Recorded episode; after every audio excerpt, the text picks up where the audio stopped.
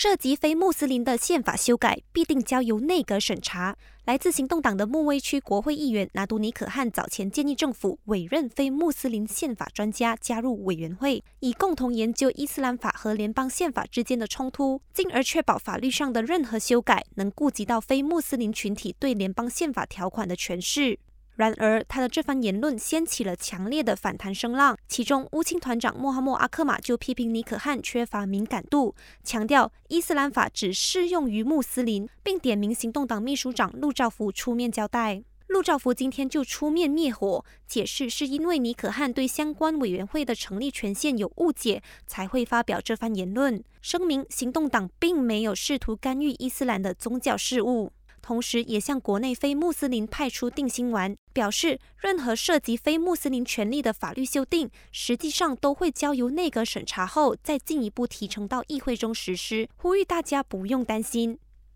明年三月，服务税 SST 税率将从百分之六增加到百分之八，而政府将中医医疗服务，包括推拿、针灸、拔罐、刮痧等纳入了征税范围的举措，引起各界质疑。柔佛丹荣比爱国会议员兼马华副总会长拿督斯里黄日升就认为，这必定会对中医业者造成一定的负担，并提到，在西医和马来传统医疗没被征收相关税务的情况下，这项措施的落实其实并不公平，因此呼吁政府马上收回成命，以维护国人看中医的权利。